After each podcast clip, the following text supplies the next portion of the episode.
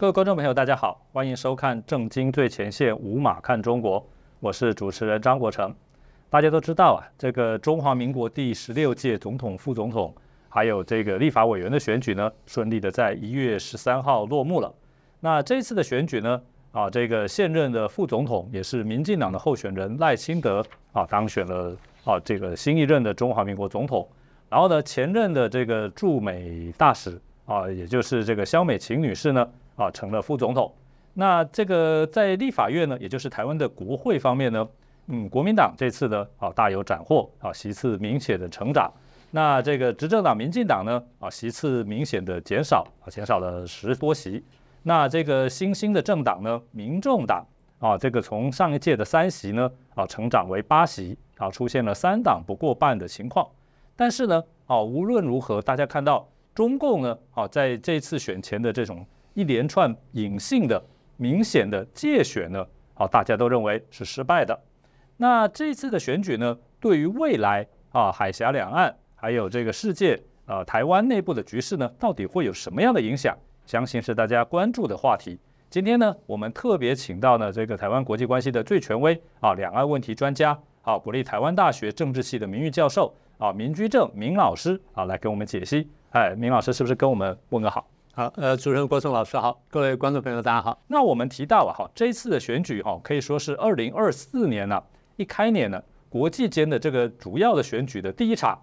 那这次呢，其实国际主要媒体啊，大幅的报道，也派出了许多的这个观选团呢，哈，啊，采访团来到台湾啊，三位主要的候选人呢，也都分别有举行了这个国际记者会。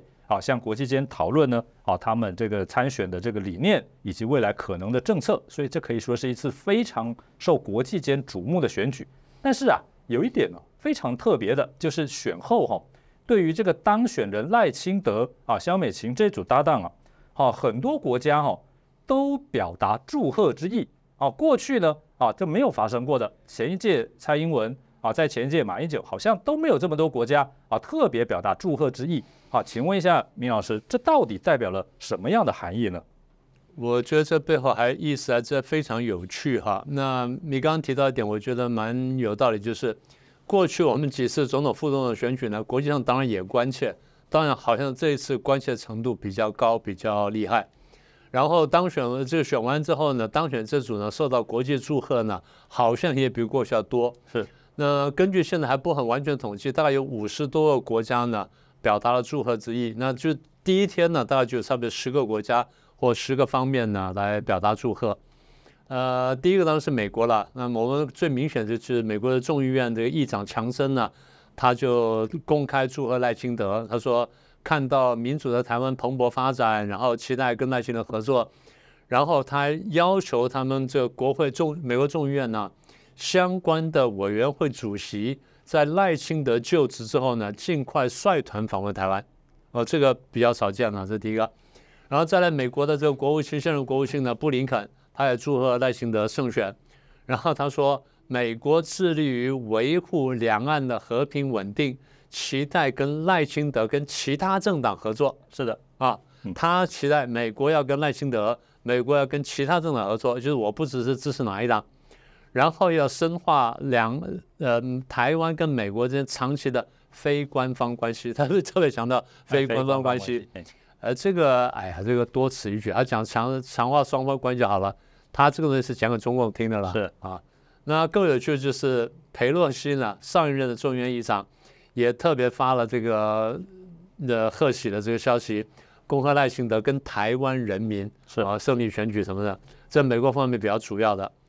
那再来比较有趣是英国方面，英国的外交大臣叫卡麦隆，他是是回国的嘛，是这个首相回国首相啊，然后是回国，他也发了正式声明，呃，共和来选的当选。他说期待两岸在没有武力威胁或是动用武力或者胁迫之下展开建设性的对话，和平解决分歧。哎，我们当选，我们选了总统，他期待两岸关系这样发展。是，美国也这样讲啊，好。然后，国会的下议院的外交委员会的主席科恩斯，那也发了这个呃贺贺这个贺喜文，恭贺这赖清德当选。表示说台湾是我们的朋友跟盟友。盟友，哎，这个很少听到呃，他们这个很少哦哎，啊。英国的国会下院的外交委员会说台湾是我们的盟友啊，这句话过去是没听过的，是很多大概半个世纪多没听过了，对不对？然后台湾致力于民主政治，他非常高兴，非常佩服，然后台湾变成区域的典范。好，然后他又说，英国的外交委员会不接受中共对台湾的立场，台湾应该拥有台湾所追求并应得的主权。是，哎呦，这个是非常少见的说法。这句话你要仔细玩味的话，他几乎在支持台湾独立啊。是是是。我们都没有讲到这一步啊，是，他讲到这一步啊，请各位注意，这英国的外交委员会这五十年来我没看过的话，是。好，这是第二个国家，第三，日本的外务省的祝贺，那当然就非常强了啦，就不用说了。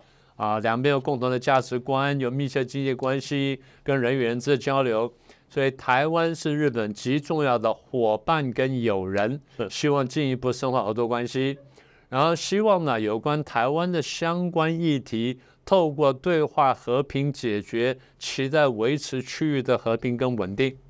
然后欧盟也来了贺电，然后说这个关切台海的紧张情势，反对片面改变现状。是，德国的朝野议员也祝贺这什么等等，然后这恭贺台湾人民展现对于民主自由的承诺，呼吁中共要觉悟这件事情是。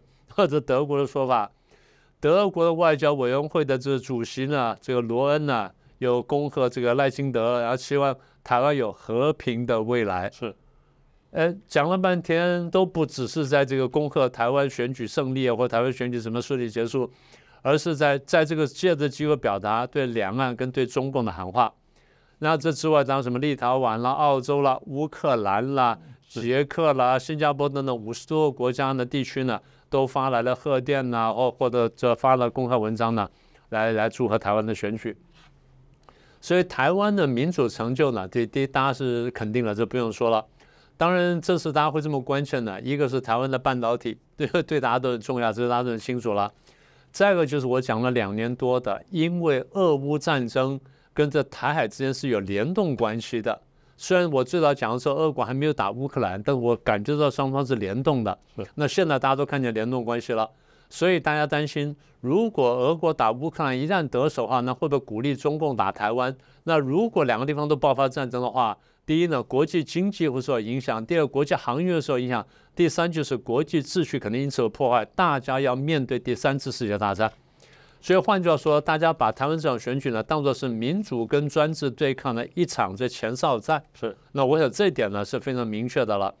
所以反过来说，就如果说是民主跟专制的前哨战的话，那不但是恭贺台湾选举，那同时要贺阻中共对台湾轻举妄动。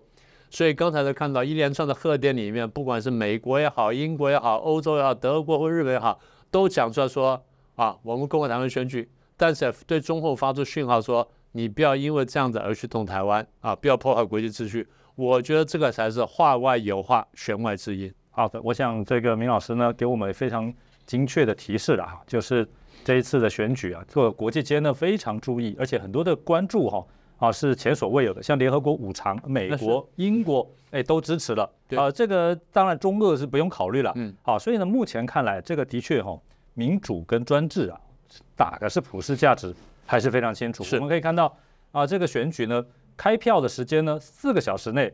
啊，大势就完全就确定了，而且这中间没有什么暴力啦、冲突啦，啊，落选者也非常有风度啊，这个恭贺当选者。啊，那这个当选者啊的这个群众呢啊，也没有说啊，像有些国家胜选了就非常的疯狂啊啊，这等等啊，我想这个证明了哈，这个华人的世界啊，谁啊能够有效的实施民主，这是非常确定的。是的，有人说华人不适合民主，我认为这个也是完全经不起事实的考验。话说，如果现在华人这个不配享有民主的话，那两百年前美国或一百多年前美国又怎么配有民主呢？那时候美国人民的民这个教育程度不及现在华人教育程度吧？是啊，对不对？尤其是啊，我们节目也讨论过嘛，你看香港的区域会的选举、啊，投票率创下新低纪录啊，而且呢，中共借选，然后这个不断的这个修改这种选举的规定，那香港的发达程度难道低吗？对不对？这但是呢，就可以看到这个专制独裁的者，这个领袖啊，对这个民主啊是多么的惧怕。对啊，我所以我想啊，这个刚才啊明老师也提到了贺祖中共啊，这个除了这个各国呢，我想哈，他们恭贺台湾，除了台湾值得这种恭贺之外哈，另外一方面也等于是指责这个中共不搞民主。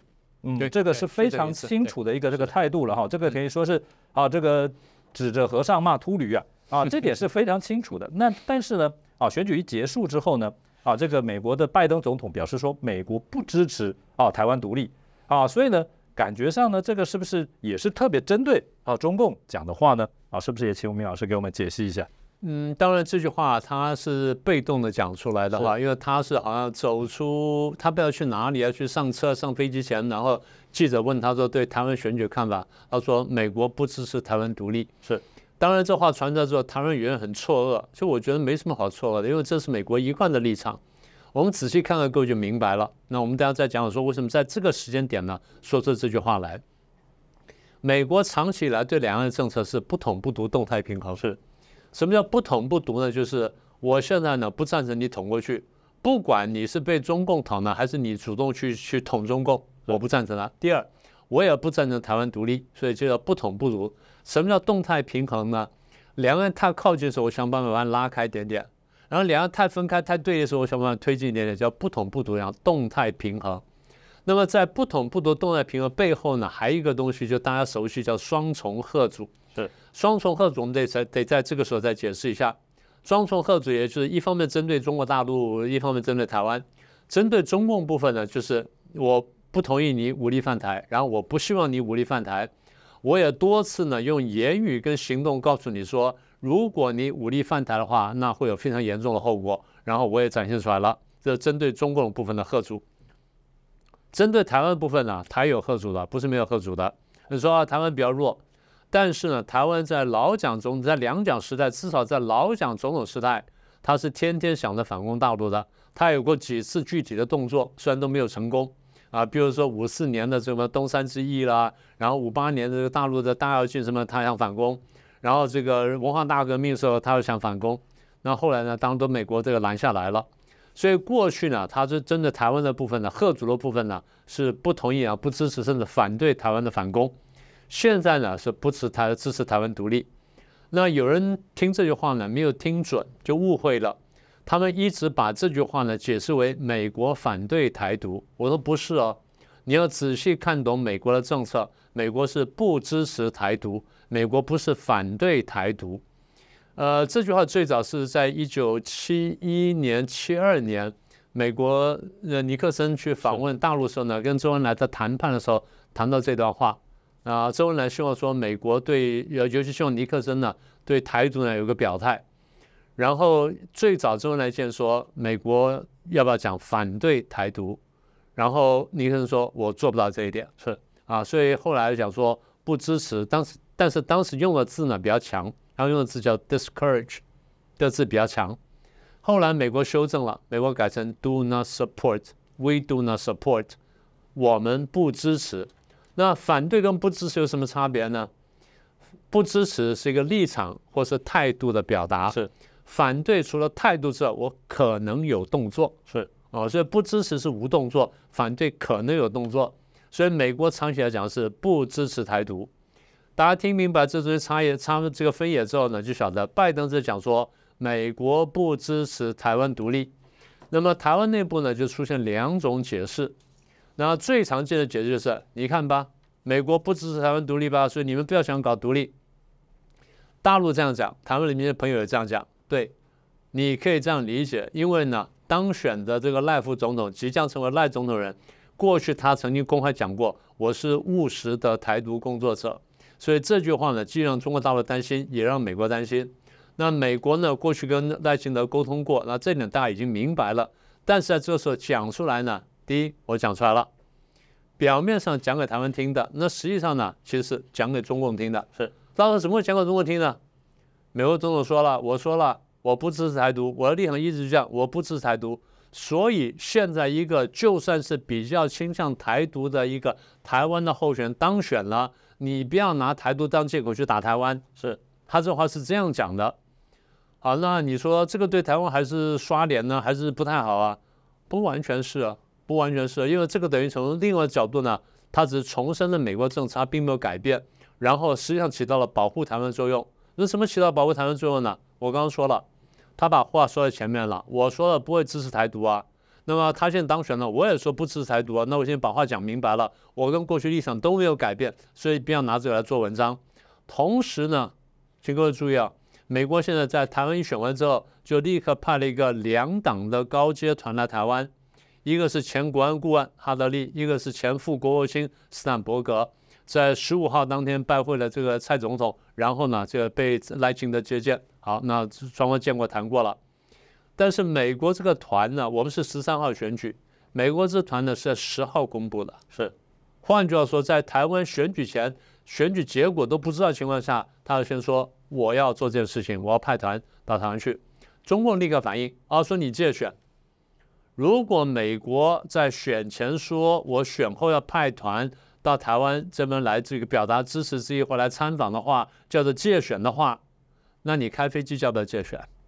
那你开军舰叫不叫借选？你派那个无人机过来叫不叫借选？你派间谍气球过来是不是借选？然后同时你弄 a f a 叫不叫借选？你让陆生、台商什么的呃台台在大陆的陆台生跟台商回台湾去，还出机票便宜让他们回来来去投票，然后行前还有这个政治教育，这叫不叫借选？你在台那边搞一大东西叫不叫借选？这叫贼喊捉贼，这就是标准的贼喊捉贼。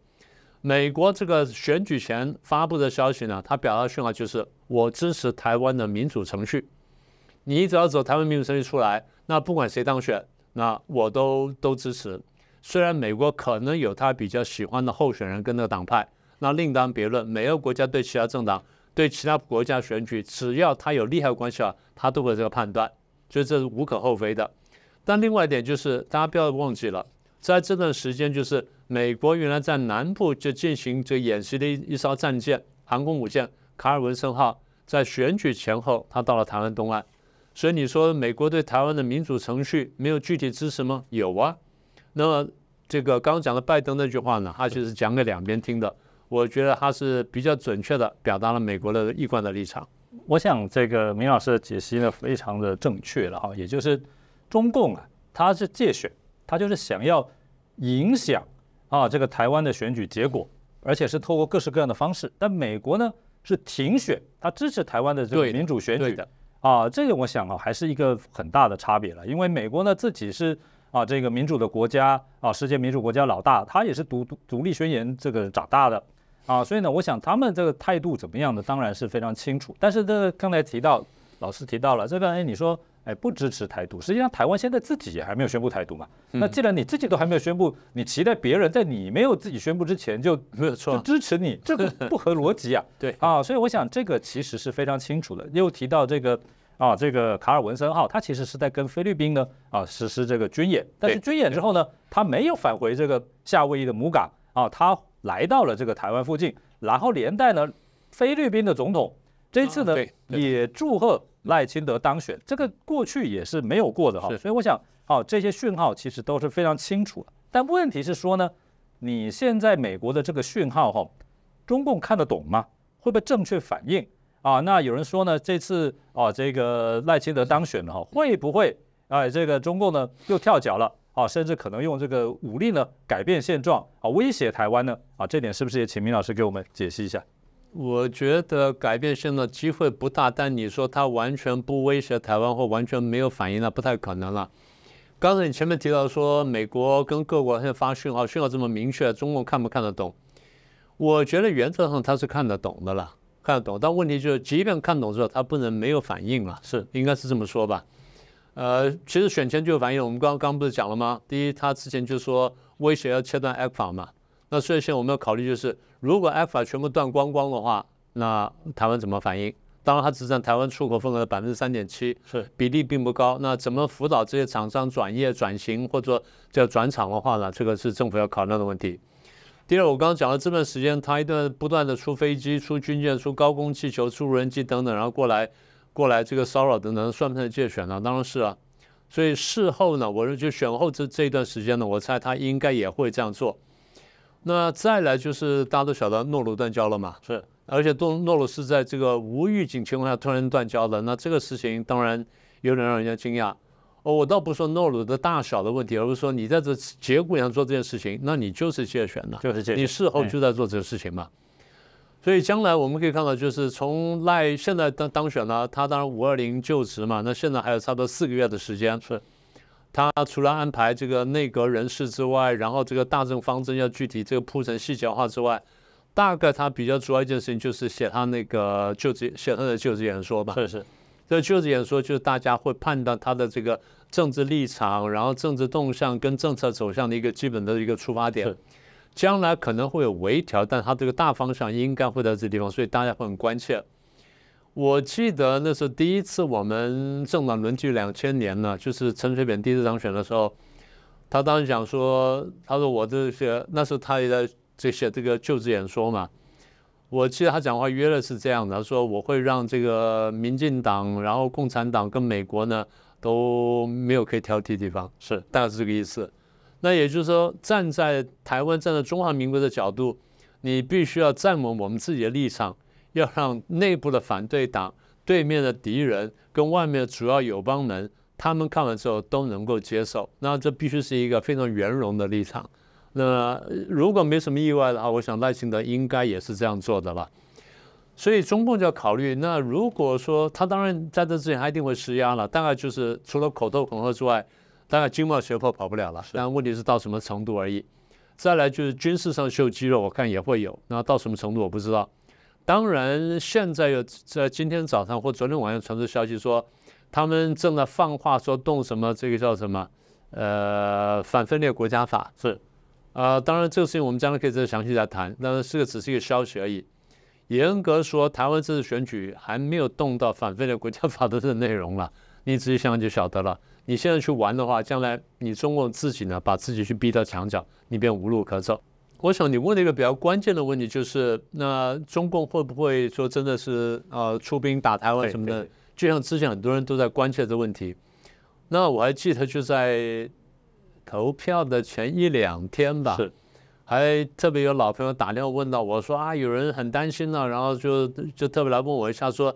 呃，如果某某党当选的话，中国就要打台湾，他说是不是这样子？我说应该不会吧。他说你为什么这么笃定？我说你没有看我节目吗？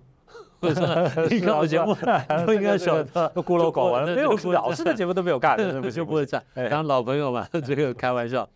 我这样子啊，我说美中这么多年对抗，你看下来啊，至少从二零一七的至少到二零一八年开始，就是美中开始打贸易战到现在这五六年下来呢。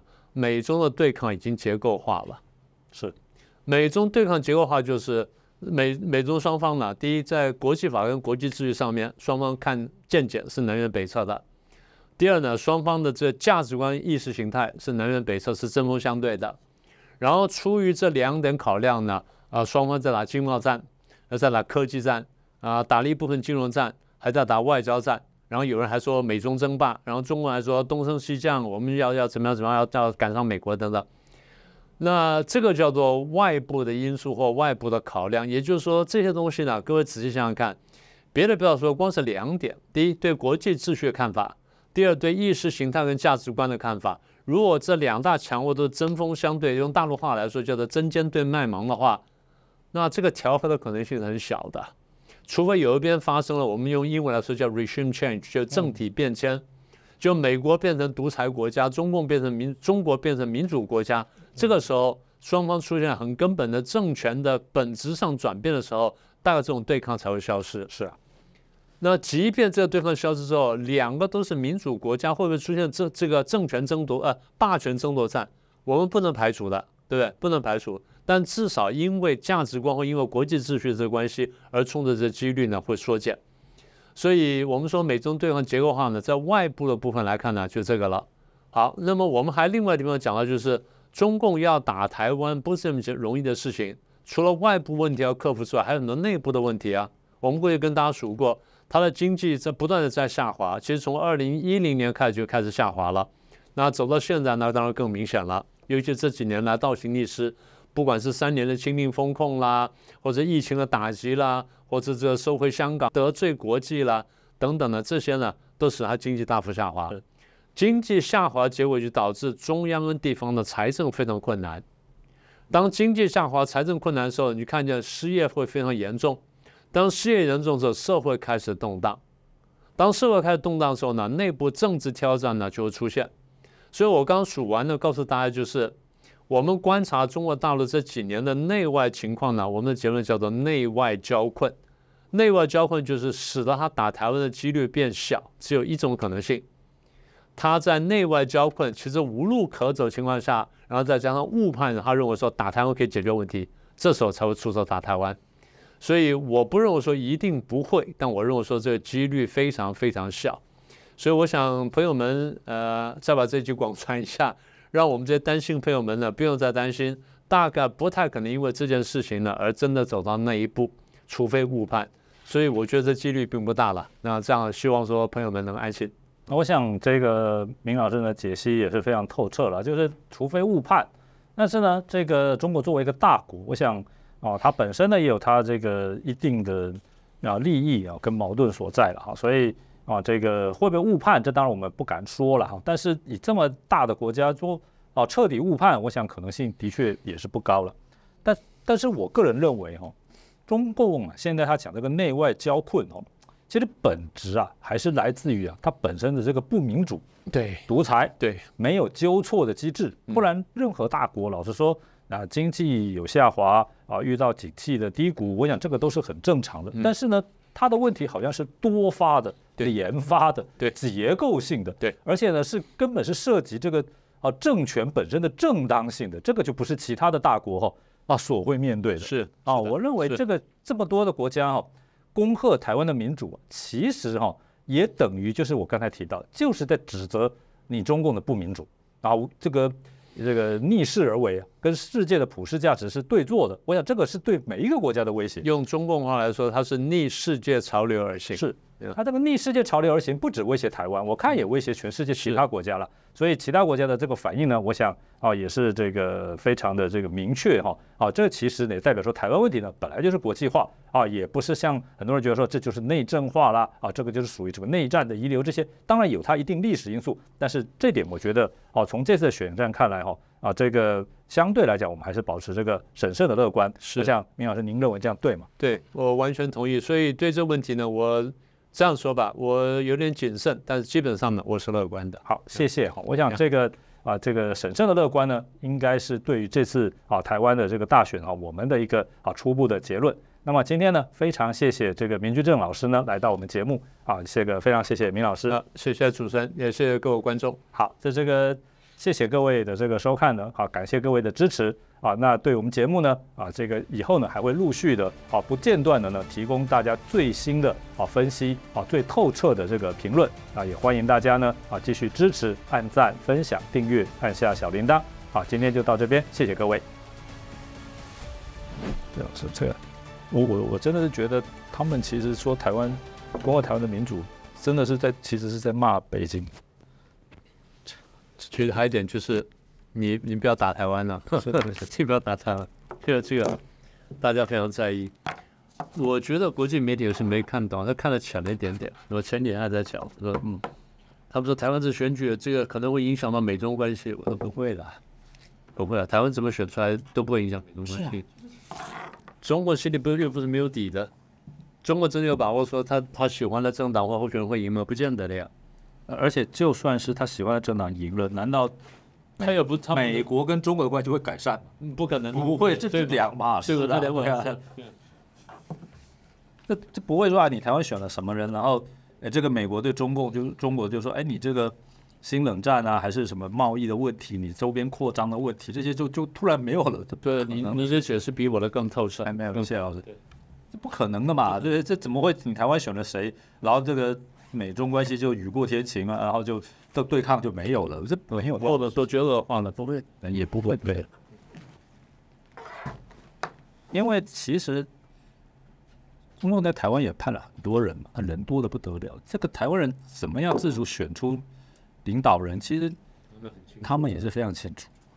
现在只是说国台办怎么去解释他政策的这个成败与否，还有一个解释方式，对对对对非绿的票远远大于绿的票。对对对，他们也直接这样解释。王毅就说啊什么啊什么任何人搞台独啊，都是什么国际社会啊，什么中国人民不能许啊。